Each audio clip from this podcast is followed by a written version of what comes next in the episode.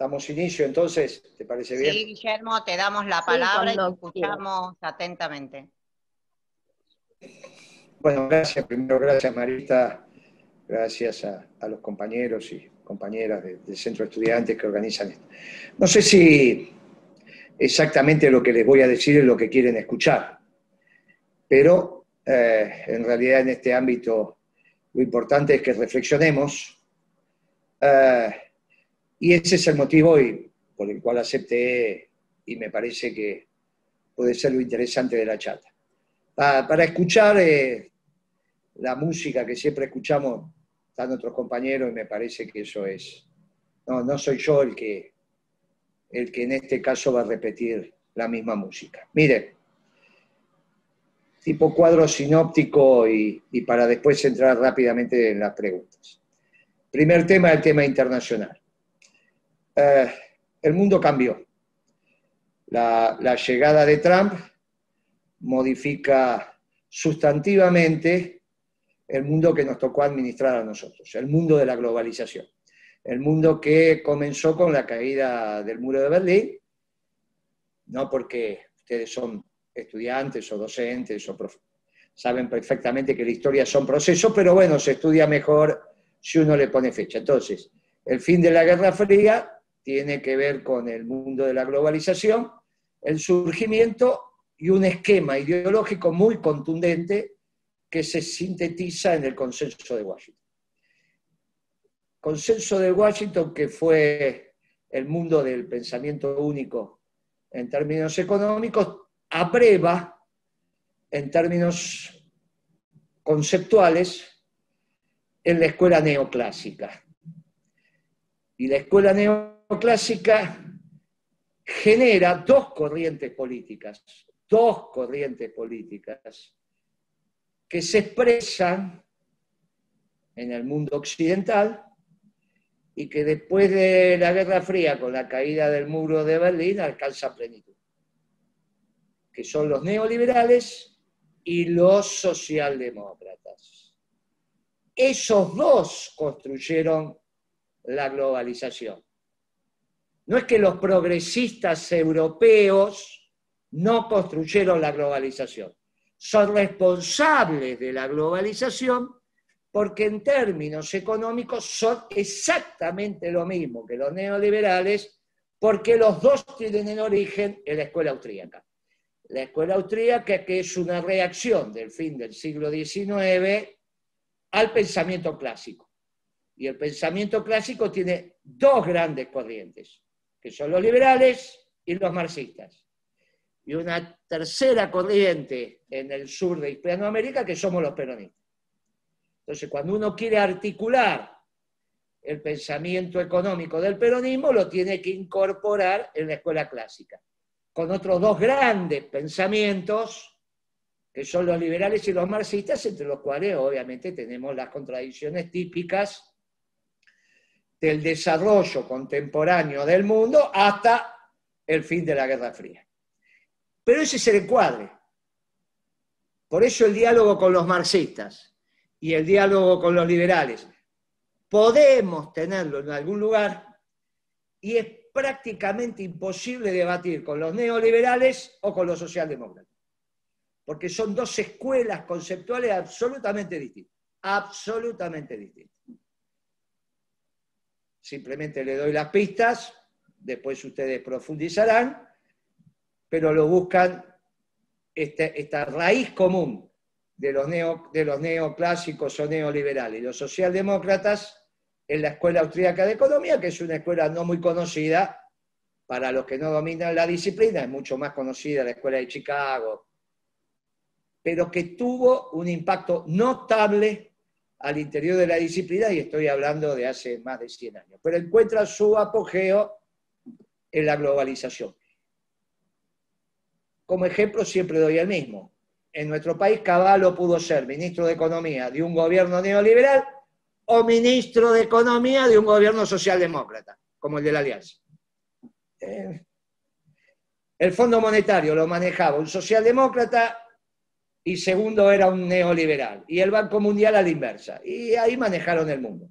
El mundo que nos tocó administrar a nosotros. Hasta que nosotros hicimos nuestro esquema de resistencia, Mar del Plata fue un los pueblos se rebelaron, pero a fuerza de ser honestos, la realidad es que la década ganada se constituyó dentro del mundo neoliberal o de la globalización, en tanto y en cuanto tuvimos resquicios para poder movernos. Y sobre todo en Hispanoamérica, con la llegada de Chávez, Lula, y etcétera, etcétera. Esto se terminó con la llegada de Trump. Y ahora hay un desorden que se va a empezar a ordenar para marzo, cuando Biden despliegue la nueva política norteamericana, que yo creo que en términos económicos va a ser muy similar a la de Trump. En otros temas, pero creo que el núcleo duro de la política norteamericana no va a cambiar. Y esto es finalmente la impronta de los vectores nacionales en los modelos de desarrollo. ¿Cómo impacta esto en la Argentina? Y esto impacta con precisión. Tenemos, en este momento, estamos atravesando el agotamiento de un esquema económico que cuando comenzó. Bueno, si nosotros pensamos que los esquemas económicos van par y paso con los esquemas políticos, deberíamos decir esto empezó con Macri. Si pensamos que a veces los esquemas económicos se desligan de los esquemas políticos, por ejemplo con Menem, Menem fue un solo ciclo político con dos ciclos económicos bien marcados. Desde el 8 de julio, que reemplaza a Alfonsín del 89, hasta el plan de convertibilidad, y después el plan de convertibilidad hasta el fin de mandato de Menem. O sea, Menem tuvo dos ciclos económicos bien marcados dentro de un único ciclo político. Ese es un ejemplo. El otro ejemplo es el ejemplo de la Rúa. Un ciclo político se termina con el ciclo económico. De la Rúa fue solo el plan de convertibilidad. Cuando se terminó el plan de convertibilidad, se terminó de la Rúa. Esto no es un tema menor podemos dejar para un debate más amplio, o porque la verdad que a los fines de lo que venimos a hablar, discutir cuándo empezó esto. Hay algunos que pensamos que esto empezó con Kisilov, ¿está bien? Kisilov modifica el ciclo de acumulación de capital en la Argentina a partir de la devaluación de 2014 y empieza una política afina a los mercados. Va y arregla con el Club de París, va y le paga Repsol, empieza la negociación con los fondos buitre. Pero bueno, esto puede estar sometido al debate. Lo que no hay ninguna duda es que el ciclo de Macri claramente impacta en el esquema de, acumulación de capital que tiene que ver en esta palabra tan, tan, tan pomposa de quiénes son los ganadores y quiénes son los perdedores. Esto es así de simple. Al interior de la sociedad, quienes ganan y quienes pierden. Ganan los que acumulan capital y pierden los que pierden capital. Y eso está muy claro. En el ciclo de Macri hay dos subciclos. Hay un subciclo que es lo que nosotros caracterizamos como el Macri oligarca, que es el que se mete con el precio de la comida, y que dura hasta que llega el Fondo Monetario Internacional. Y ahí empieza este ciclo o la coherencia neoliberal que continúa hasta ahora. ¿Está bien? Por eso hay economistas que hoy están hablando, que pertenecen al frente de todo, que públicamente decían que cuando llegó el Fondo Monetario Internacional le puso coherencia al esquema económico de Macri y ellos estaban de acuerdo y decían que ahora sí la macroeconomía estaba bien. Por ejemplo, Álvarez Agís. No es ni hablar más ni bien de compañeros, simplemente revisar las declaraciones de Álvarez Agís, y no solo de Álvarez Agís, de una serie de muchachos, que se formaron en el mismo esquema, fueron hasta compañeros de universidad, ¿eh? fueron hasta compañeros de universidad. Esto es relevante porque no se forman en la escuela económica peronista. No es que no hay una escuela económica peronista, hay una economía peronista, que los muchachos que ascriben a las categorías europeas del conocimiento nos digan que nosotros somos de tradición oral, bueno, que nosotros somos casi científicos, bueno, pero hay una economía peronista. No es que la economía socialdemócrata es la misma que los peronistas, no tenemos nada que ver con nosotros. Nosotros por eso arranqué diciendo, miren muchachos, nosotros somos de la escuela clásica de la economía, donde el trabajo es el, ordenador de la vida, para los liberales también y para los marxistas también. Y ahí nos encontramos, en la fuente del trabajo como generador de riqueza. Lo dice Adam Smith, lo dice Marx y lo dice Perón, cuando señala hay una sola clase de hombres que trabaja. Los socialdemócratas, los neoliberales dicen otras cosas. Y por eso la división es tan tajante y por eso es casi imposible el diálogo. Casi imposible el diálogo. O tenés al trabajo como el ordenador o no lo tenés. Después la política puede decir, pero cuando vos tomás las decisiones, las tomás. Y en política económica las tomás. Este segundo Macri, el del Fondo Monetario, es el que continúa hasta ahora, en términos de concepción económica. Por eso no hay grandes cambios, ya están hablando de la continuidad. Y esto es así. Nos guste o no nos guste, esto es así. Entonces, o incorporamos los dos años de Kicillof y decimos dos años de Kicillof, cuatro de Macri, uno de Alberto, o agarramos los cuatro de Macri y el último de Alberto, este de Alberto, y decimos, bueno, van cinco años.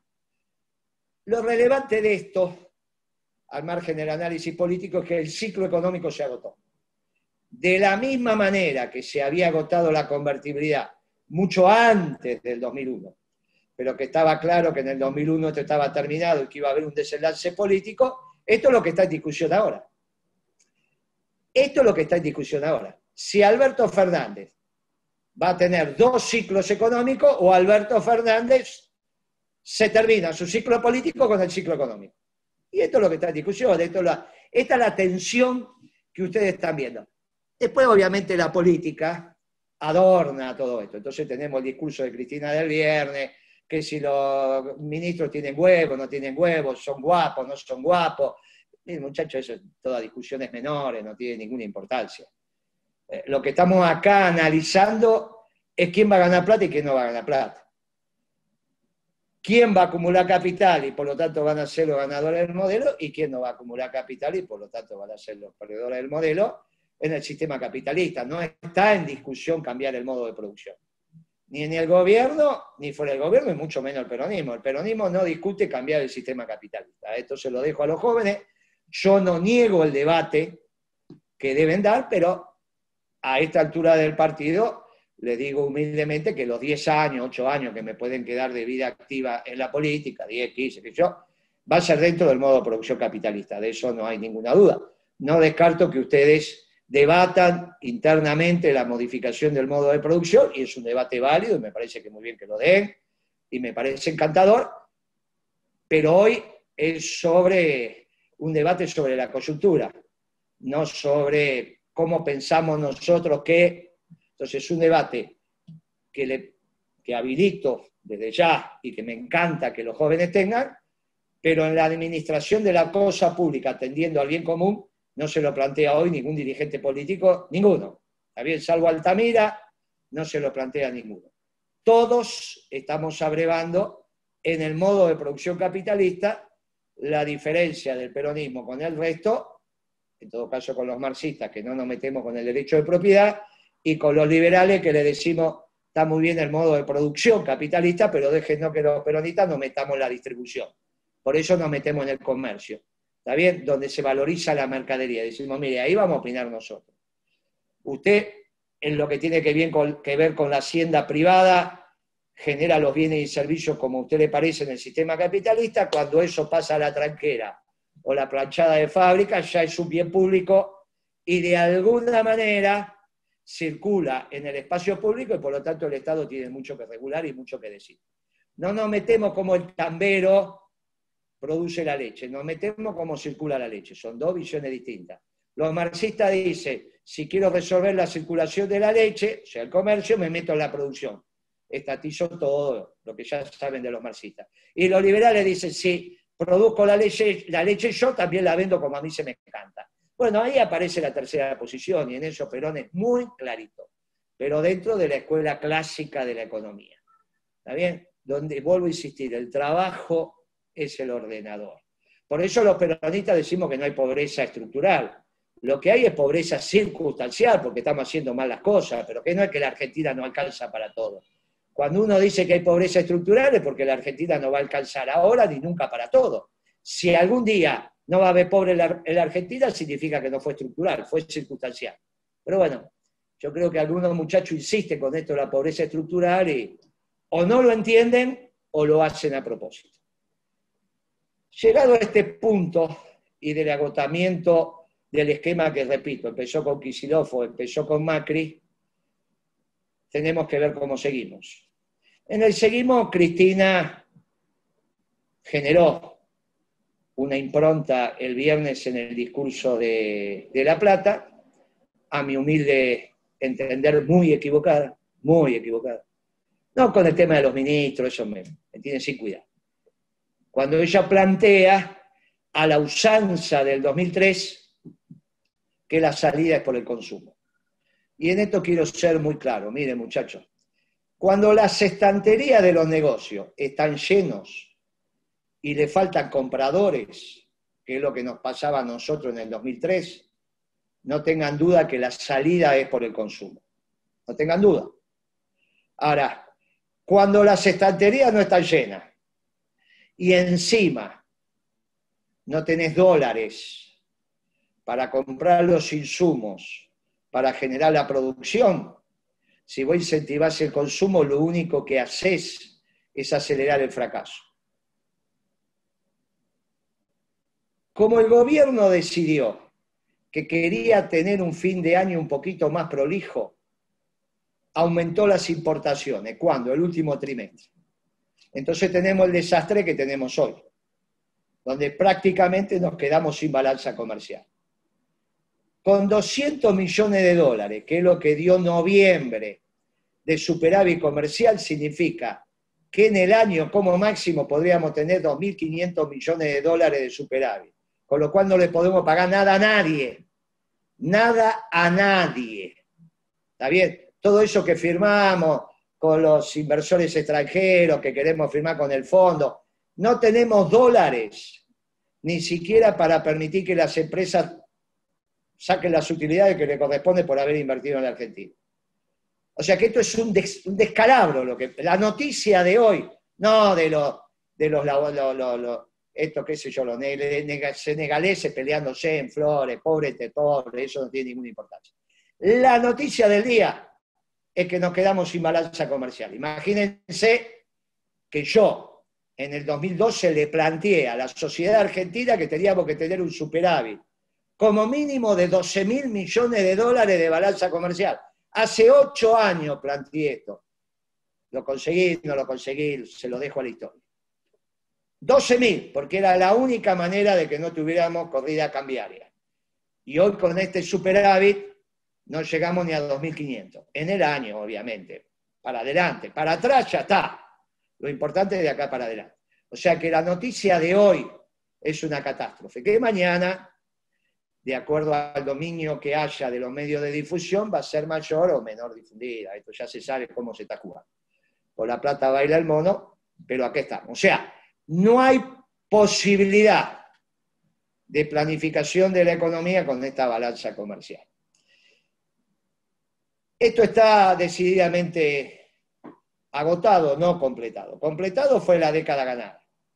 La década ganada se completó. Para el 10, para el 11, para el 12, para el 14. Cada uno puede tener. Yo humildemente creo que se había completado. Para el 12, 13 ya se había completado. Por eso nosotros salvo Cristina el viernes pasado, siempre hablamos de la década ganada.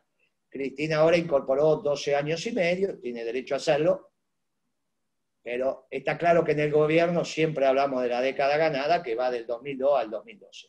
Pero bueno, eh, en el discurso político se pueden encontrar, las fechas son flexibles. Si nosotros incentivamos el consumo donde no tenemos dólares para abastecer nuestros sectores industriales. No va a haber abastecimiento en el mercado y tampoco tenemos posibilidad de importar. Con lo cual acá no se sale por consumo, acá se sale por inversión. este es un debate que tuvimos en nuestro gobierno, yo ya lo canté varias veces, lo discutimos, lo reflexionamos, Cristina aceptó que se salía por inversión, cuando quisimos hacer el cambio, hicimos las primeras reuniones, después Cristina cambió de decisión, sabe las consecuencias de haber cambiado de decisión, no es que no sabe Cristina esto, eh, y ahí estamos. Humildemente pienso que aquel cambio de decisión de seguir manteniendo el modelo por el consumo nos está llevando a esta situación. Obviamente Macri trató de mantener cierto consumo en la economía con el endeudamiento, bueno, hasta que llegaste al límite del endeudamiento, y esto, bueno, esto es lo que nos está pasando. La política siempre determina la economía, mientras la economía transite por cierta normalidad. La economía es un tren y la política es el que maneja el tren. Puede acelerar, puede parar, puede andar a 10 kilómetros, a 150 kilómetros. Esa es la política, el que maneja el tren. Hasta que el tren se sale de la vía. Cuando descarrila, el que maneja el tren no puede hacer nada tiene que esperar a que venga la grúa y volver a poner el tren sobre la vía. Mire, en ese estadio estamos ahora. En ese estadio estamos ahora. Los grados de libertad que tiene la política para influenciar sobre la economía están tendiendo a cero. No, a cero. A cero. Lo que puede hacer Alberto Fernández, lo que podría hacer Cristina con la voluntad política, está tendiendo a cero. Que durante la década ganada la política determinó, no hay ninguna duda porque el tren se había descarrilado en el gobierno de la Alianza y Dualde lo volvió a encarrilar. Bueno, después vino Kirchner e hizo lo que tenía que hacer. Aceleramos, frenamos, hicimos las cosas que había que hacer y pusimos el país a crecer a tasas chinas. Hoy la política tiene muy poco para hacer. El déficit fiscal es espantoso. Hoy es más grande que el que tuvo Isabelita en el Rodrigazo y más grande que que tuvo Alfonsín cuando se tuvo que ir por inútil. ¿Está bien? Al menos en el plano económico. Y el déficit en el sector externo es tan importante como el que tenía de la Rúa en, la, en el plan de convertibilidad que lo obligó a renunciar. Con lo cual, en ese estadio estamos ahora. Tenemos habilidad para vender bonos en dólares, para cambiar deuda en pesos por deuda en dólares, que es lo que está haciendo Martín Guzmán y que con eso, entonces, bueno, muchachos, qué sé yo. A ninguno de ustedes se le puede ocurrir que cambiar deuda en pesos por deuda en dólares puede ser virtuoso. A ninguno de ustedes se le puede ocurrir que vamos a tener un modelo de producción y trabajo si el Estado paga 16% de interés en dólares, por más que Guzmán diga, no, que, muchacho, eso es lo que está, todo lo demás es, es brujería. Mire, esto estamos llegando al límite de la situación. Obviamente nadie sabe la anécdota, como los economistas también sabíamos que la convertibilidad estaba agotada, pero no sabíamos la anécdota final. Eso ya es un tema que le corresponde a la astrología, adivinar el futuro. Los economistas o la política lo que hacen es describir el proceso. Dicho esto, nos tenemos que ir preparando, si es que tengo razón, para el nuevo proceso. Y en este nuevo proceso, el peronismo cumple un rol fundamental, porque está claro que es el único que puede administrar la Argentina. No el progresismo, el peronismo. Es el único que puede administrar la Argentina. No la pueden administrar los radicales, no la puede administrar el progresismo, no vamos a pensar que la va a administrar el Partido Obrero. Los únicos que podemos administrar esto es el peronismo. ¿Cómo vamos los peronistas resolviendo este tema? Bueno, va a depender de también el destino, el destino de la patria. Y cómo los jóvenes participen de este, de este debate y que obviamente van a estar sentados en la mesa de decisión porque así se estructura el peronismo. Y planificamos la Argentina a futuro, a futuro no hay ninguna duda. Hay una generación que se está retirando, que es la generación de Cristina, de la cual participamos todos, digamos, las generaciones son cada 20 años, entonces son de los muchachos que hoy están pegando en los 80, 75, 78, 75 hasta 55, 60, bueno, los que estamos en esta generación, es una generación que nos vamos retirando y hay una generación que es la generación sub 55, sub 60, que es la que se va preparando. En esto también hay un debate. Massa está levantando la mano para decir soy yo, y yo le digo, mira, Massa, vos sos un coronel antiguo, pero si ahora vas de teniente general, tenés que jubilar a todos los generales, es una pena. Está bien, deja que algún general. ¿Qué generales están levantando la mano? Y bueno, yo levantó Rodríguez Sá, opina por ahí, pero algunos otros gobernadores, nosotros que estamos hablando, cada uno mirándose al espejo, es la generación que nos toca decir, miren muchachos, esto es lo que pasa. Imagínense ustedes que ni siquiera son sub 50, pero también son sub 40, sub 30 y sub 25, muchos de los que están acá. Pero tienen que participar de la toma de decisión y tienen que participar en el debate, porque esto se va construyendo en la correcta articulación de generación en generación. Y esta es la Argentina futuro. Yo humildemente digo que el estadio de mayor felicidad de nuestro pueblo va a ser en la comunidad organizada y por eso soy peronista, y no solo lo digo para nuestro pueblo, sino que lo digo para todos los pueblos del mundo. Descreo absolutamente de las categorías europeas. Me parece que han llevado al mundo a un lugar sin retorno, que es esto que estamos atravesando, la tercera guerra mundial en cuota, total lo dice su santidad. Bueno, los europeos se equivocaron con el marxismo, con el liberalismo, con el neoliberalismo, con la socialdemocracia, con el nacionalismo xenófobo o excluyente, ¿eh? Y nosotros humildemente, los pueblos hispanoamericanos, desarrollamos dentro del nacionalismo de inclusión una doctrina muy interesante, muy interesante, diría yo que la única que tiene más de 70 años de antigüedad y se ha demostrado a todas luces interesante, que es la peronista. Por eso digo, esto que estoy diciendo y la realidad se va a imponer. La realidad también es que vamos a tener elecciones.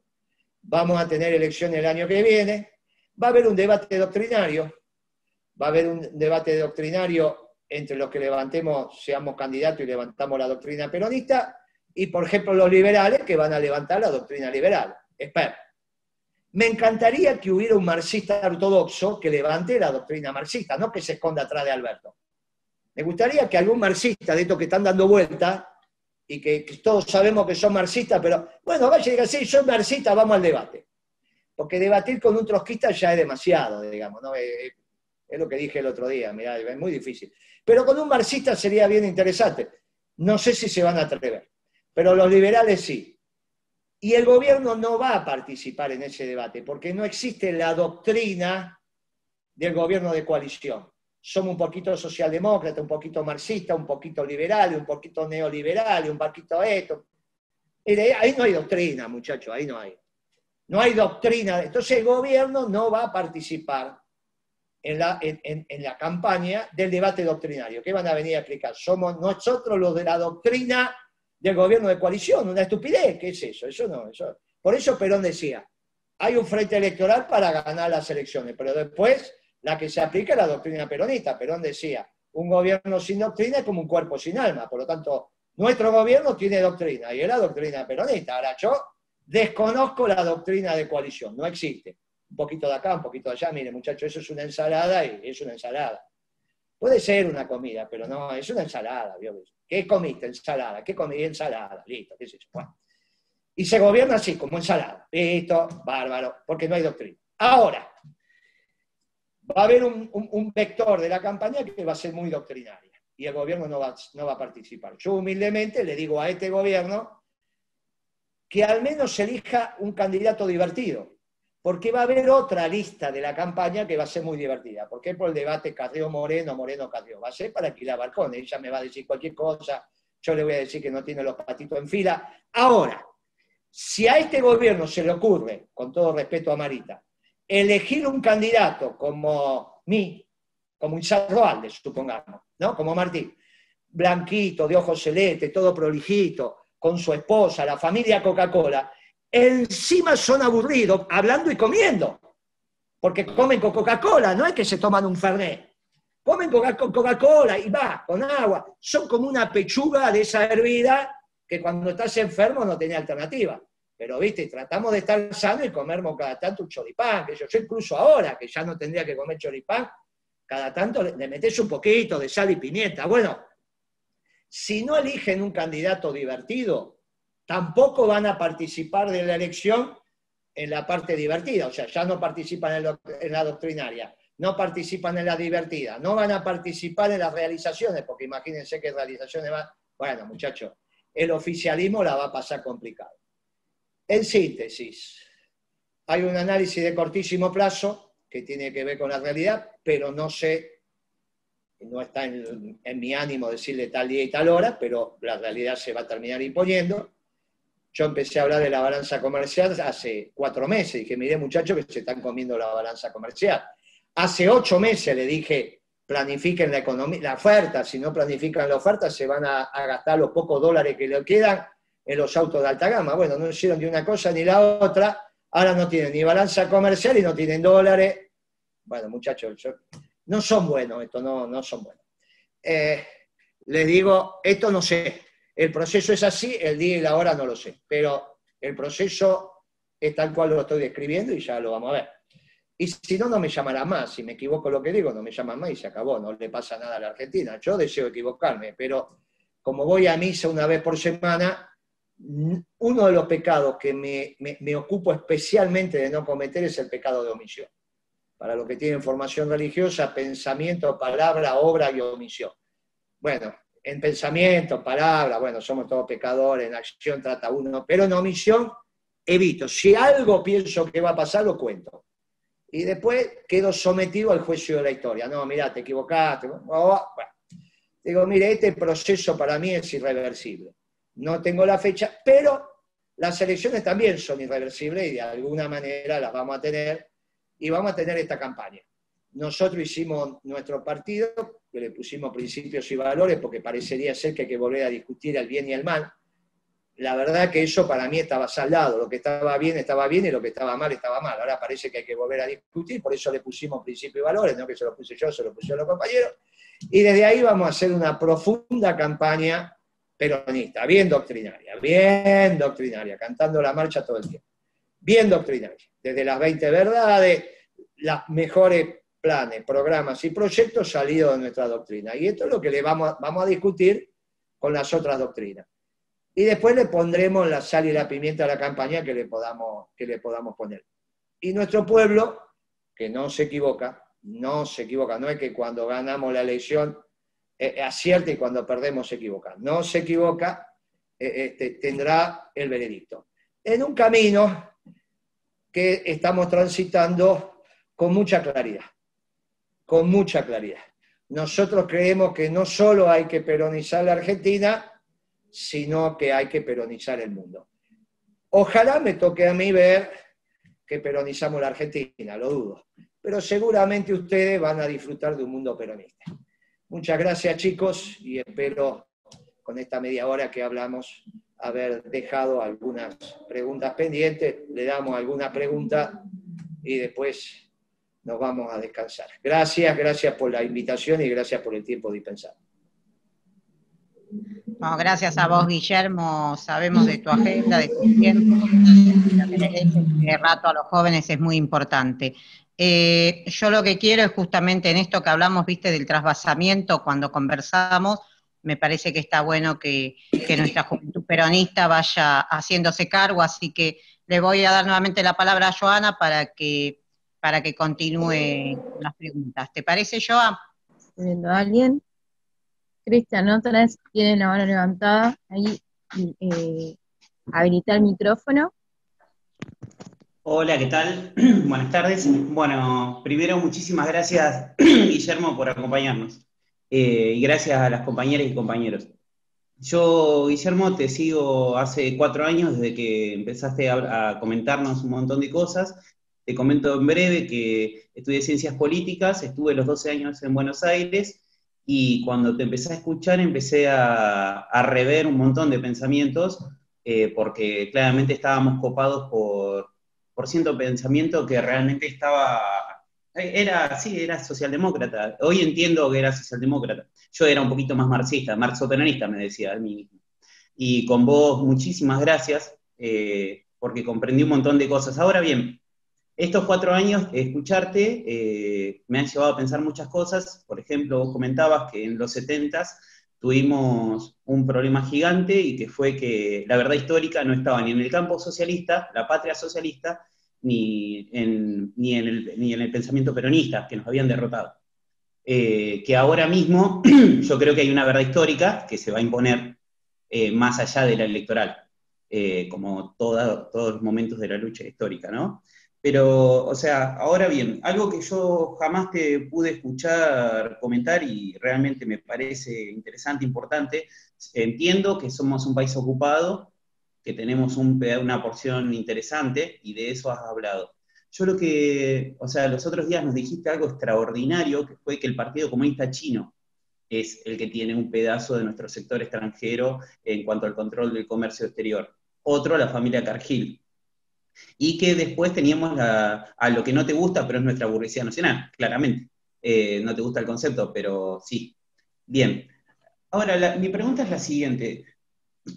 Eh, siempre decís que no se puede volver a, la idea del IAPI. Ahora, ¿cómo hacemos para hacer, eh, para controlar realmente la entrada y salida y saber realmente? Vos siempre nos dijiste, o nos estás comentando más todavía ahora, que tenemos un 40% de economía en negro. ¿Cómo hacemos realmente para poder controlar semejante, semejante poder. Yo soy muy chiquito, yo soy un pedacito, soy del sudeste de la provincia de Buenos Aires, soy de Ayacucho, yo considero que es la retaguardia de la oligarquía en términos sociales, eh, y realmente volví hace muy poco y realmente soy muy chiquito, soy muy chiquito. Y cuando llegué a Buenos Aires vi que era re grande. Y cuando nos pienso como pueblo, que es, un, es muy grande, ahora bien, ¿cómo hacemos para poder controlar la salida en el caso del Partido Comunista Chino, en el caso de la familia Cargill, ¿cómo hacemos? Y lo último, y redondeo, discúlpame que el atrevimiento de, tomar, robarte este tiempo. ¿Cómo hacemos con esto que nunca te escuché tomar posición y te escucho siempre, siempre? Eh, en el caso del litio, en el caso, de, en el caso del litio, los minerales de la cordillera, ¿cómo hacemos? Porque yo no, esa parte nunca me quedó clara. cómo, eh, porque se llevan, eh, deciden, nos dicen que sacaron. Entiendo, nuestros gobernadores están totalmente presos de la decisión del conjunto económico que domina la pampa húmeda. Los gobernadores, sea nuestros compañeros, sean de Córdoba, sean de Santa Fe, sean Entre Ríos, cuando tienen que tomar posición no van por lo que nos planteas vos, que es lo que queremos. ¿Sí? O sea, el federalismo le implicaría que se, distribuya esa renta extraordinaria, nos diría el Colorado, eh, poder, eh, poder repartir esta, esta renta parasitaria. Vos me enseñaste lo del petróleo, fue extraordinario. O sea, los vectores son la comida y el alimento. Ahora bien, ¿y la minería? ¿Podemos regalarla? ¿Por qué no hablamos de eso? ¿Y cómo hacer para negociar entonces con el Partido Comunista, con la familia Cargill, si, con los principios peronistas, de manera doctrinaria? Viva Perón. Mira, eh, hay un ejercicio que vos has estudiado en, tu licenciatura, cuando te metiste a, abuelo de pájaro a ver el desarrollo de los imperios y de los distintos centros de gravedad a escala global que tiene que ver con la diferencia entre el imperio español y la construcción del imperio inglés. La decadencia del imperio español, imperio extraordinario, extraordinario, tan extraordinario como el romano, imperio extraordinario, comienza cuando encuentra las minas de oro, porque no comprendió el rol del oro y el rol del trabajo. Esta es la diferencia entre el mercantilismo y después fundamentalmente Adam Smith, cuando dice, mire, la riqueza es el trabajo que sí lo entendieron los ingleses. No es el oro, no es la plata, no es, pensar que la pobreza es falta de plata, la pobreza es falta de leche, no de plata. Eso es una estupidez. Si la pobreza fuera falta de plata, los economistas del peronismo lo solucionamos en un santiamén. Ahora, si es falta de leche, ya es otra discusión. Bueno, es obvio que falta de leche, no es falta de plata, es una tontería. Entonces, eh, lo que vos tenés que organizar es el trabajo de la Argentina.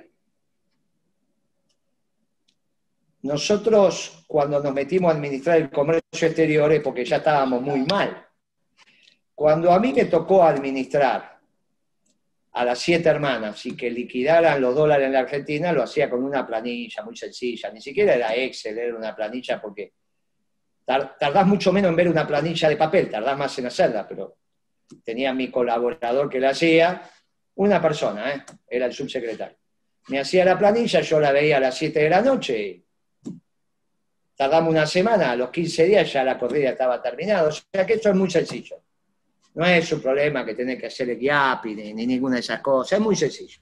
De hecho lo hicimos, ¿no? Pues te lo digo porque lo hicimos, ¿no? Este, yo me iba del gobierno en el 11, ya me había despedido, Cristina me pide que me quede dos años más, que pare la corrida, y en 15 días habíamos parado la corrida. Y para mitad, yo me hice cargo en noviembre, y para mitad de diciembre ya volvíamos a tener más venta de dólares que compra de dólares, ¿no? Se paró la corrida, no hubo ningún inconveniente. O sea que técnicamente eso es muy sencillito, son siete hermanas, son siete presidentes de compañía, no, no hay que... En ese momento no estaba el Partido Comunista Chino, pero hubiésemos hecho lo mismo. Este, una vez vinieron los chinos a hacer el puerto de Río Grande, allá en Tierra del Fuego, venían dos barcos, uno cargado de chino y otro cargado de insumos. Durante un año lo dejamos en la rada.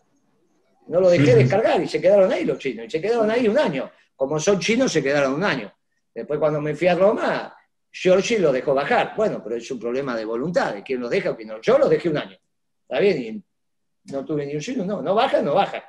Mirá que me van a hacer un puerto con materiales chinos, trabajadores chinos para transformar el gas en urea y llevárselo a urea. Están, locos estos chinos.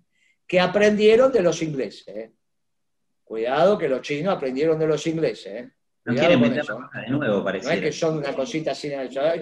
el esquema que tienen es el esquema inglés. Por eso trabajan juntos, no es que Hong Kong. Después tienen sus contradicciones, pero trabajan juntos.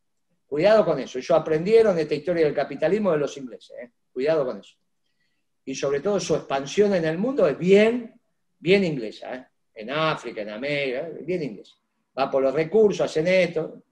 La diferencia con los ingleses es que ni siquiera te dejan el idioma, porque te imaginás vos todo el mundo hablando en chino, es un despelote, y escribiendo en chino, es un despelote. Bueno, los ingleses te dejaron el idioma, te guste o no, y la administración de los negocios. Está bien, inventaron esto de la contabilidad, economía, la, alguna cosa a los chinos por ahora. Y acá en la Argentina estamos llenos de ejemplos. ¿eh? Cuando se quedaron con Ispasana ahí, vinieron a estar con el cocinero chino. Yo los vi en Angola, los vi por muchos lugares los chinos y la verdad que son bravos. Pero va. Eh, o sea que problema de administrar no hay. El problema es de concepción. Nosotros la década ganada es antes que tengamos que administrar el comercio. O sea, lo que vos estás planteando como un hecho virtuoso fue el defecto de nuestro modelo. Ahí es donde teníamos que cambiar. Ya empezamos a tener defecto en nuestro modelo cuando tengo que inventar la Secretaría de Comercio Interior. No es, no yo no la hice en el 2003, la hice en el 2006, cuando ya empezábamos a tener problemas. Y más problema es cuando tengo que hacer la Secretaría de Comercio Exterior, que va Beatriz Pagleri. Ahí teníamos muchísimos problemas. O sea, el problema de parte de nuestro relato que toma como virtuoso lo que es un defecto y, y entonces desordena la cabeza de ustedes. A ver si todavía piensan que la Secretaría de Comercio es una virtud. Yo la tuve que recrear, porque veníamos mal en el 2006. Pero peor todavía cuando tengo que empezar a controlar los dólares. Es por defecto de nuestro modelo y agotamiento, no por ser virtuoso, Ahora, cuando viene Kicillof y me dice que eso es virtuoso, tengo un lío bárbaro en la cabeza. Pero muchachos, entonces, ¿por qué no lo hicimos en el 2003? Virtuoso fue cambiar la corte y lo hicimos rápidamente. La Secretaría de Comercio es porque no le encontramos el agujero al mate con la inflación. Entonces voy a debido le digo, mira, la verdad que esto venimos de mal, venimos complicados, las listas de precios empiezan a cambiar muy rápido, ¿y qué hacemos, loco? Hay que empezar a administrar. Pero cuando Kirchner me dice, bueno, arme la Secretaría de Comercio, yo le digo, mire que esto dura un año, ¿eh? como máximo dos. Pero esto no puede ser una política permanente. ¿Cómo va a tener un modelo de desarrollo pensando que todos los días vas a estar arreglando la lista de precios con los fabricantes? Ahora, de repente, parece ser que es virtuoso. O decirle a las empresas, liquide los dólares parece que es una necesidad. Y nosotros crecimos a tasa china y nunca le dijimos eso a ninguna empresa. Más, lamentablemente para ustedes que piensan otra cosa, hasta el año 2012, o sea que teníamos nueve años en el gobierno, nunca obligamos a las petroleras a que liquiden los dólares adentro de la Argentina. ¿Me escuchan lo que les digo? Hasta el año 2012, las petroleras hacían con sus dólares lo que querían. Ni les cuento las empresas. Porque Kirchner tenía un eslogan que es no jodan con la clase media y no jodan con los dólares. Mientras nosotros no jodimos la clase media y no jodimos con los dólares, ganamos todas las elecciones que quisimos y la economía crecía hasta esa china. Ahora, ¿por qué hay que joder con los dólares? Cuando jodemos con los dólares, porque venimos mal, muchachos, no porque venimos bien. Ahora, yo no tengo la culpa que me cambien el relato y ahora parece ser que la estructura necesaria del modelo nacional y popular es la Secretaría de Comercio. Yo, soy el que la recree, ¿eh? o sea, esto a mí no me lo necesito leerlo. Esto salió todo muchacho, lo hice yo. Fue por defecto del modelo, no por virtudes. Ahora, yo no sé por qué después aparece el otro diciendo, no, miren qué virtuoso que somos, armamos la Secretaría de Comercio. Es una estupidez. Miren qué virtuoso que somos, cómo controlamos los dólares. Es una estupidez. Recién en el 2012 obligamos a las empresas petroleras. La primera amenaza que me hizo, yo era secretario de comunicación, me estaba peleando con, Telefónica, no viene a cuenta. Entonces Telefónica manda al guapo de la cuadra, que era Repsol, que era IPF, a defender a Telefónica. Y me pide una reunión a mí. Y yo se la doy, lo llamo a Debido, le digo, che, me pide, y la será, qué sé yo lo que te van a decir, ¿sí? Y viene Repsol, y lo que me dice, mire, si usted sigue hostigando a Telefónica, el año que viene, le vamos a liquidar todos los dólares, 900 millones de dólares en el mercado.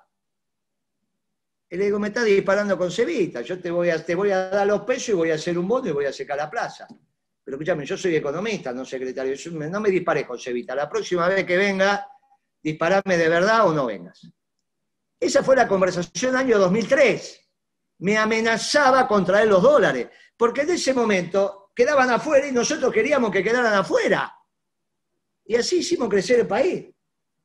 Nosotros, muchachos, la Argentina es un negocio que tiene un año de facturación en efectivo. Ustedes no conocieron nunca un negocio así. Yo espero que alguno de ustedes trabaje en el sector privado o su papá sea empresario.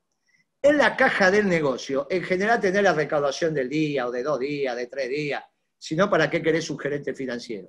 La Argentina tiene un año de facturación, más de 400 mil millones de dólares de la vieja facturación, porque ahora no sabemos ni cuánto facturamos en dólares. De la vieja facturación, líquido afuera o adentro de los colchones. Si algo le sobra a la Argentina, a la Argentina, son dólares. Lo que pasa es que la Argentina no es el Estado. La Argentina es lo público y lo privado. Yo no sé de dónde salió esto. Esto es bien marxista pensar que la Argentina es el Estado. Miren, Perón no escribió nada del matrimonio igualitario, porque la verdad que no era debate en ese momento. Pero sobre el rol del Estado se, la cansó, se cansó de escribir Perón. O yo no sé por qué quieren reinventar el rol del Estado. No sé de dónde salió eso. Está todo escrito eso en el peronismo. A tal punto que Kirchner y Cristina en el primer gobierno tenía superávit fiscal. Si vos tenés superávit fiscal, muchachos, cuando hay superávit fiscal, recaudamos más de lo que gastamos.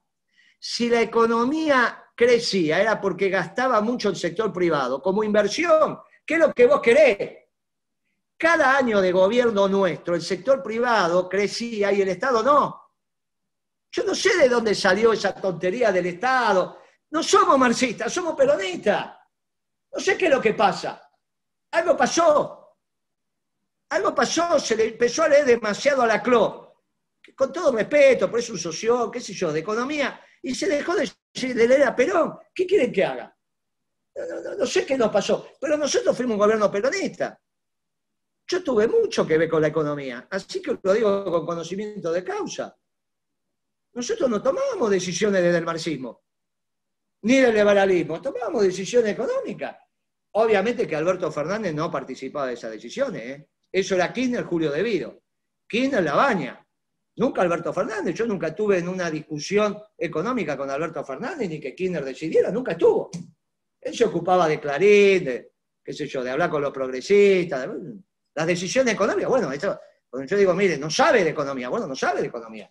No es que sabe, un muchacho que no está formado para esto. ¿Está obligado el presidente a estar formado? No, no está obligado a estar formado en economía. Kirchner estaba formado y algo había leído, pero tenía un equipo de economistas peronistas, ¿qué quiere que le diga? Entonces, es otra cosa, es otra cosa, ¿qué quiere que te diga? nuestro gobierno fue una clara aplicación en lo económico de la doctrina peronista. Con lo cual, a mí la verdad que a la Argentina le sobran dólares, le falta al sector público y le sobra al privado. Lo que tenemos que hacer es hacer la definición peronista de la Argentina, que es la comunitaria, donde estamos todos. No pensar que el Estado es la Argentina. Eso es una deviación marxista, no sé por qué dicen eso. La deuda, si uno hace un balance y consolida lo público y lo privado, la Argentina es acreedora del mundo. Acreedora, ¿eh? No deudora, acreedora del mundo. O sea, Argentina le presta plata al Tesoro norteamericano en forma de dólares, comprándole dólares. Mire qué divertido. Bueno, como tenemos plata, tenemos muchos dólares, nos pasó lo mismo que al Imperio Español, que tenía mucho oro. Entramos en decadencia. Y a la Argentina también. No es un problema de plata. Porque la plata es plata. Y yo lo que necesito es trabajo. Tengo plata, pero no tengo trabajo. Y bueno, entonces estamos en decadencia. Salvo la década ganada, que generamos trabajo. Pero para generar trabajo fuimos muy clásicos. El Estado ahorraba y el privado gastaba. Entonces la Argentina crecía bárbaramente. No sé por qué no hacen eso. Hacen exactamente al revés. Y todavía tratan de explicar la influencia del Estado para que la economía dice cualquier pavada, cualquier estupidez. Exactamente al revés de lo que fue la década ganada. Exactamente al revés. ¿eh? Exactamente al revés de lo que pensaba Kirchner y el primer gobierno de Cristina. Después se nos murió Kirchner, que quiere que era el tipo que entendía cómo funcionaba esto, lo entendía muy claro. ¿eh? Cristina entiende otra cosa, pero Kirchner de esta historia de la economía era un muchacho que había transitado por el mercado. Sabía cómo se funcionaba en esto. ¿eh? Espero haberte contestado.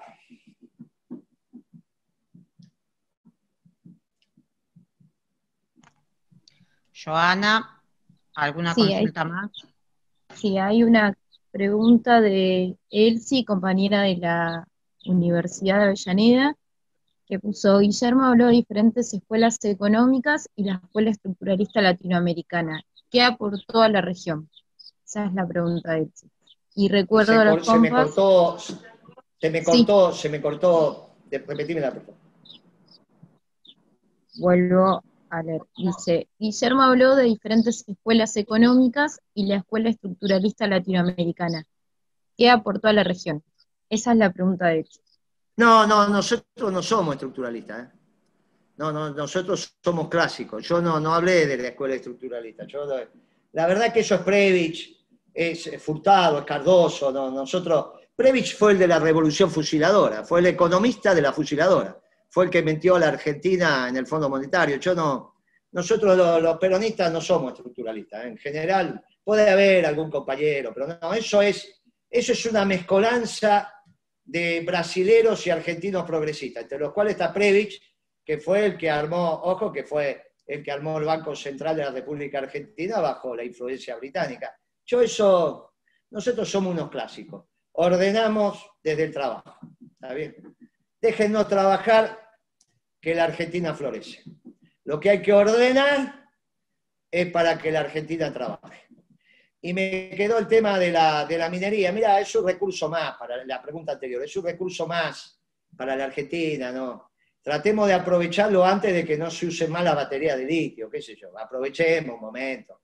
Tampoco soy de esto, digo, preservemos el medio ambiente, nuestro modelo tiene que ser, o el ambiente, que nuestro modelo sea permanente y sustentable. y entonces donde tengamos posibilidad de explorar, explotar algún recurso, hagámoslo sin perturbar, digamos, ¿no? Con el tema de la minería en San Juan o en Mendoza tenemos un tema con, con la vitivinicultura, por el tema de las napas. Bueno, viste, ahora los que son mineros en Mendoza se quieren escindir de Mendoza. Bueno, hay todos unos líos ahí, ¿viste? Pero hay que resolverlo. En el marco de las discusiones, al, seno del pueblo hay que resolverlo. Pero hagámoslo antes que se deje de usar digamos, antes que se deje de usar el litio. No es que tampoco, viste, el litio vas a tener para... Déjelo, usémoslo, tratemos ahora de mejorar. Siempre si tenemos un producto que se vende... Viste, yo una vez le dije, me dijo de eh, eh, Kirchner, qué suerte que está aumentando el, las hojas. Yo lo miré y le dije, sí, para hacer las cuentas ahora es mejor. Para hacer las cuentas dentro de dos años nos vamos a agarrar la cabeza. Está bien, y bueno, nos agarramos la cabeza. Bueno, fue lo que pasó. Pero bueno, eh, yo con la minería no tengo, no tengo dificultades mientras no se perturbe el ambiente. ¿Está bien? No soy, eh, muchacho, esto que estamos utilizando ahora tiene un montón de minerales. Ahí se puede, se pueden hacer explotaciones que sean lógicas, sensatas. ¿Está bien? Y cuando ustedes piensen que la Argentina tiene minas de oro, yo les digo, mire, tengamos cuidado. Tengan, solo vamos a tener minas de oro si los suizos y los ingleses dicen que son oro. Si no, no es oro, él tiene que tener el sello. Ya se arregló así el mundo, ¿qué quiere que le diga? Vos ponerse porque el mundo no es tonto, entonces no quiere que haya minas de oro para que el oro circule. Entonces te dice, no, eso no es oro. ¿Y por qué? Porque lo digo yo que no es oro. Como los italianos te dicen que el aceite de Catamarca no es de oliva, ustedes deben tener un abuelo italiano o alguno que vive por ahí, dice, no, el, aceite italiano es el que sale allá, y bueno, y acá nosotros qué tenemos, si sale aceite de las aceitunas. No, pero no es porque, bueno, los españoles y los italianos te dicen lo que es el aceite de oliva. Y vos decís, pero si yo lo saco de la aceituna, no, pero no es porque bla, bla, y te inventan unos códigos ahí. Y bueno, ¿qué querés? Cada uno tiene su rebusque, igual que los diamantes, ¿viste? No, esto no es un diamante, esto no sabés lo que es. Bueno, muchachos, el mundo, ellos nos llevan algunos miles de años, ¿qué quieren que le diga? En eso lo podemos acortar, en algunos temas lo hemos acortado, porque por le metimos un papa. Le metimos un papa y ahora lo lastimamos. Ustedes nunca más van a ver un papa argentino. Ahora se a Alberto se le ocurrió que hay que lastimar al papa. Vaya a saber por qué, que hay que moverle el piso. ¿Por qué no espera que se muera el papa? O que renuncie, si no falta tanto. ¿Cuál es la historia de lastimar a Alberto quiere pasar a la historia como aquel presidente que lastimó al papa argentino. Bueno, qué sé yo, soy loco. Hay algunos muchachos que tienen un pedo bárbaro en la cabeza. Yo me tocó un día entrar a lo de debido. No sé por qué carajo fui a lo de debido. Y loco, llegaste justo, estoy renunciando. Le digo, ¿por qué vas a renunciar? ¿Qué pasa? No, está circulando un decreto por el aborto, yo no me quedo un minuto más en un gobierno abortista.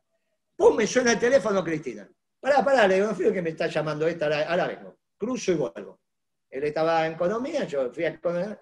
Entonces, cuando entro al despacho de Cristina, Cristina empieza a hablar ahí desde ese escritorio que está, si alguna vez entraron al despacho, está como... Digo, no, no, no, espere un momento, ¿qué es esto del decreto de aborto? Dice, ¿qué decreto? Está circulando un decreto ahí de que va a... No, me dice mi gobierno. Mientras yo sea presidente, acá no hay ningún aborto. Espéreme afuera, porque inmediatamente me... Dice, ¿vos nos escuchás? A los papas argentinos, qué sé yo. Bueno, sí, te había... Son, son, cosas que no entiendo. ¿Eh? No, no, que se te había cortado cuando estabas hablando del despacho de Cristina. Eh, debe ser... Bueno, qué yo. Anda bueno, tocando una anécdota, no importancia. Bueno, yo. Ya está. era, una anécdota, era una anécdota sin importancia. Bueno, ahí la dejo a Joa, sigue dando la palabra. Sí, tengo otra pregunta del compañero Facundo que pregunta concretamente: ¿qué harías eh, sobre la inflación y sobre la suba de los productos básicos y de la carne? Y otra de Federico, compañero, que puso para descomprimir cómo sabía que Alberto iba a querer enseñarle teología a los curas. Un poco hablando de, Alberto recién y esa pegada en nuestro Papa argentino. Mira, la primera, la segunda, es porque lo conozco hace 30 años. Cuando él dijo somos un gobierno de científicos y es un humilde abogado, y dijo somos un gobierno de científicos, él se cree un científico. Él sabe de todo, habla conmigo, me enseña economía, habla de derecho, él sabe de todo. Entonces fue con los obispos y le enseñó teología. Y aparte me lo dijeron los obispos, pero este muchacho, dijeron, mirá que hay que enseñarle teología a los obispos, ¿no? La verdad que hay que tener cara para eso. Bueno, con respecto a la pregunta importante, mire, no hay nada para hacer. Lo primero que hay que hacer es lo que hizo Dualde, conseguir los equilibrios macroeconómicos. Eh, yo le dije a, mire, si, Alberto, si vos querés Kirchner, primero tiene que haber un Dualde. Por eso yo le pedí en abril del año pasado que hubiese un gobierno de transición. El peronismo estaba más o menos de acuerdo con un gobierno de transición. La que no estuvo de acuerdo fue Cristina. Una pena. No entendieron lo que pasaba con la economía. Dualde fue el que permitió que hubiese un Kirchner exitoso, no porque le dejó ganar las elecciones, lo eligió de candidato, le puso los fiscales y todo lo que quiera. Porque nadie va a pensar que ganamos con los votos de Santa Cruz, ¿no? Se ganó con los votos de la provincia de Buenos Aires que eran de Dualde, y con los fiscales de la provincia de Buenos Aires, que no van a pensar que lo consiguió Kirchner, ¿no? Lo consiguió Dualde. Ahora, sobre esa base hicimos un gobierno exitoso. Si vos no tenés base, entonces mire, era necesaria una base, el gobierno de transición, con la baña, con el que viniera, qué sé yo, no, había problema. Y entonces en diciembre íbamos. Ahora, cuando eh, Alberto Fernández se dio cuenta que no iba a ser Kirchner, empezó a decir que quería ser Alfonsín. Y ahora estamos discutiendo si va a ser de la Rúa. Esa es la realidad. Esto, esto es lo que estamos discutiendo, es no hay nada para hacer, ni con la carne, mientras vos tengas un déficit fiscal de 15 puntos y el, déficit del sector externo que tenga, no tenés nada para hacer en este momento. Porque el secretario de Comercio trabaja en el margen. Muchacho, ¿cómo te vas a ocupar de la pintura de una pared si los cimientos del edificio están todos podridos. Esto es ridículo.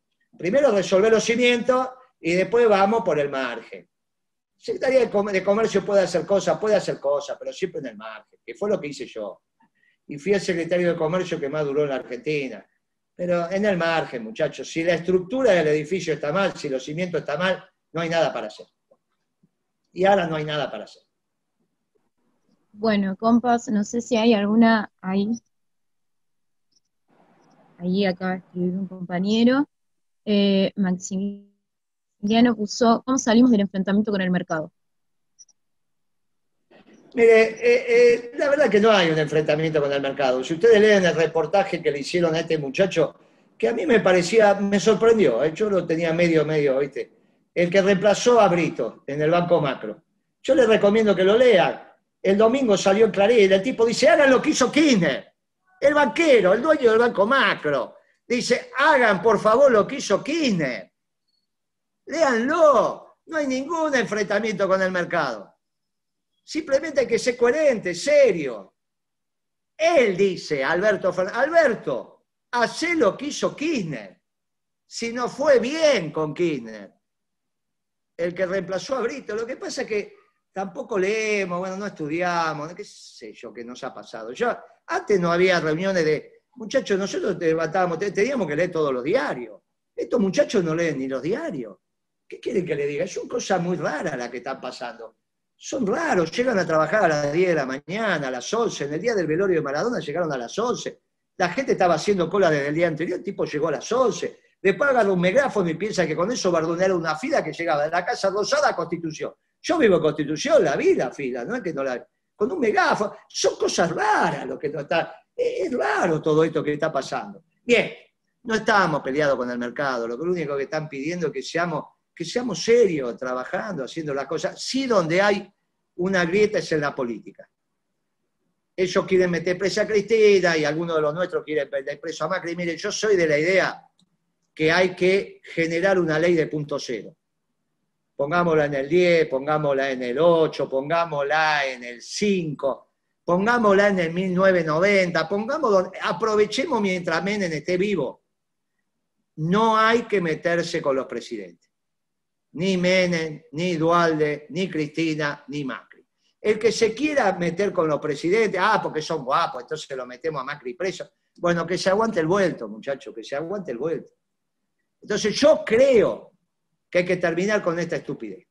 Aunque los presidentes no quieran. Y arranquemos desde Menem.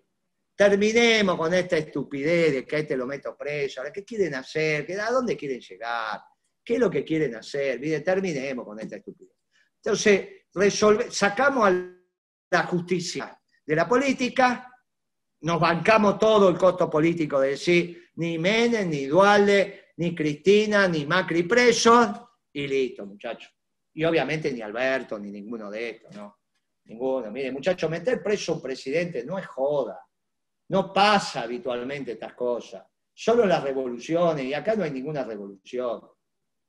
Resolvamos este tema, hagamos un modelo de desarrollo económico permanente y sustentable con orientación a la producción, ordenemos la economía en cuanto a los superávit gemelos, tanto fiscal primario, primario como comercial, y dejemos a la gente tranquila. Que cuando hacemos esto vamos solo, esto va solo. Pues esto va solo, la Argentina es un país, esto no es Bolivia, esto no es Brasil, no es Uruguay, no es Uganda, esto es la Argentina, muchachos. Cuando uno le da reglas de juego razonables, mire, la semana, hace 15 días, vino un empresario, tres semanas, yo, vino un cliente de la consultora, me dice, nunca pensé que en un gobierno peronista iba a perder plata. Le digo que no es peronista, es socialdemócrata. No, eso lo decís vos, para mí es peronista y estoy con una bronca bárbara.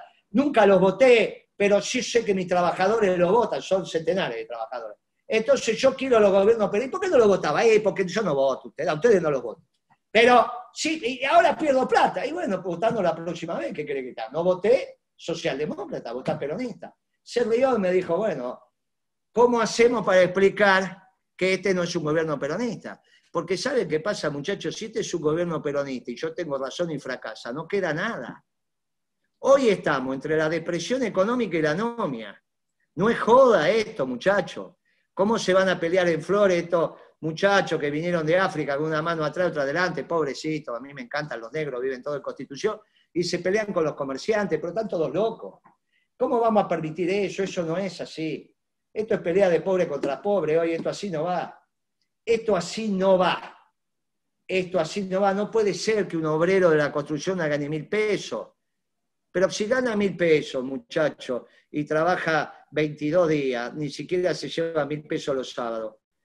Dos planes sociales, es prácticamente la misma plata y no trabajo. Algo no anda acá, no tiene razón Graboy. Y no me la agarro con Graboy porque es un pibe que como máximo va a cambiar idea 20 veces, para eso son jóvenes. Precisamente la juventud te permite cambiar. Muchacho, no es esa la Argentina, la Argentina es una Argentina de trabajo.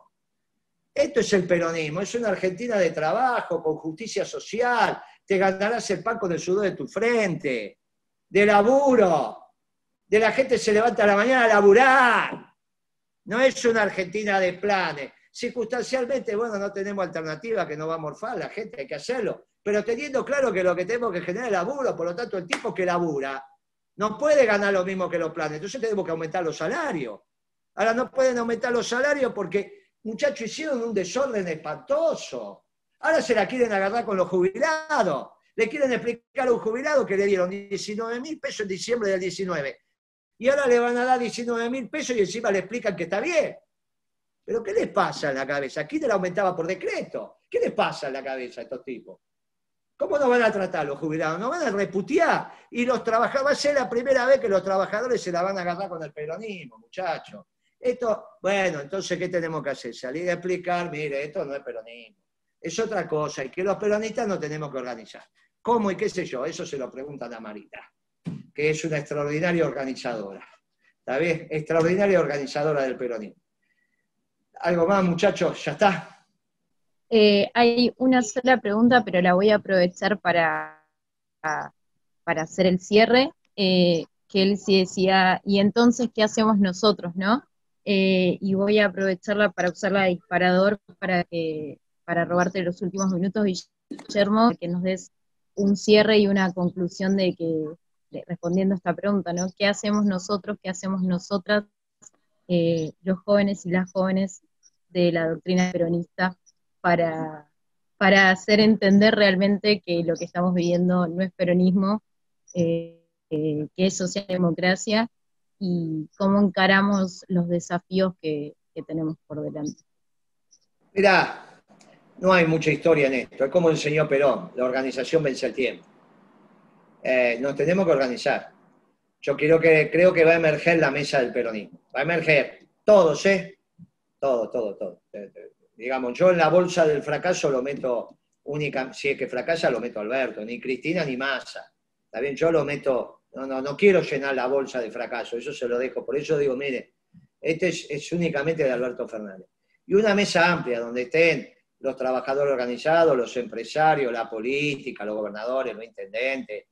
Tienen que estar, tienen que, tenemos que encontrar una mesa eh, donde nos permita eh, eh, hacer un modelo peronista. Que está, en, economía se sabe, yo no sé en otro tema, pero en economía los economistas del peronismo saben lo que hay que hacer, no hay que no saben lo que hay que hacer.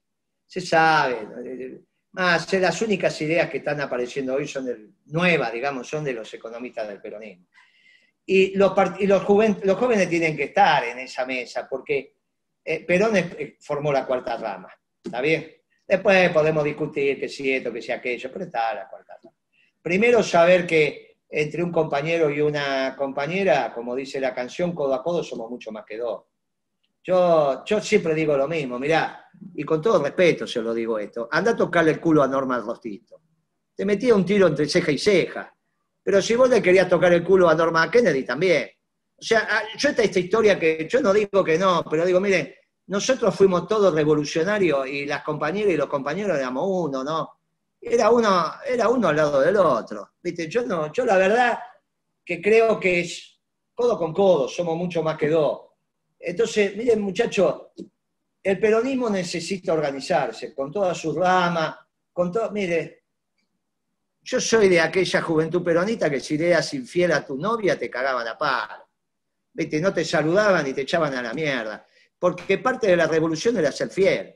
¿Viste? ¿Qué sé yo? Yo, ¿viste? Nosotros somos de esa revolución que decían, los gays son radicales, los putos son peronistas. Y cuando entraban los putos peronistas a la plaza, los aprobaban, los, aplaudíamos todos. Pero si era gay, era radical. Y los nuestros eran todos putos. Y era bárbaro. Y nosotros, eh, eh, yo soy de esa generación, qué sé yo, a mí me... Yo les digo, mire, ¿qué tienen que hacer? Y tienen que tener un pensamiento revolucionario. ¿Está bien? Tienen que pensar que hay que transformar todo esto, pero con las categorías argentinas.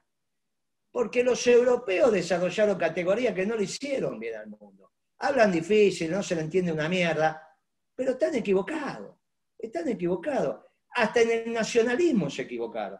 Los únicos que hicimos un nacionalismo de amor y paz fuimos nosotros, que hacemos un nacionalismo que amamos a los pueblos vecinos, no lo odiamos, somos nosotros.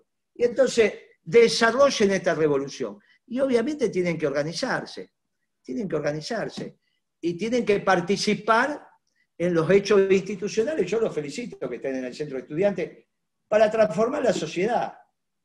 Y yo me voy a morir diciendo, eh, me muero feliz, di el buen combate. Nací peronista y me muero peronista, porque no hubo ninguna doctrina que me superara.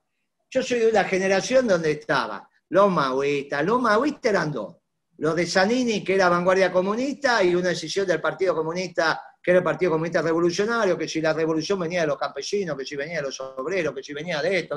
Estaban los soviéticos, estaban los cubanos, estaban los foquistas con Guevara, estaban los angoleños, que eran los más amigos nuestros, estaban los argelinos.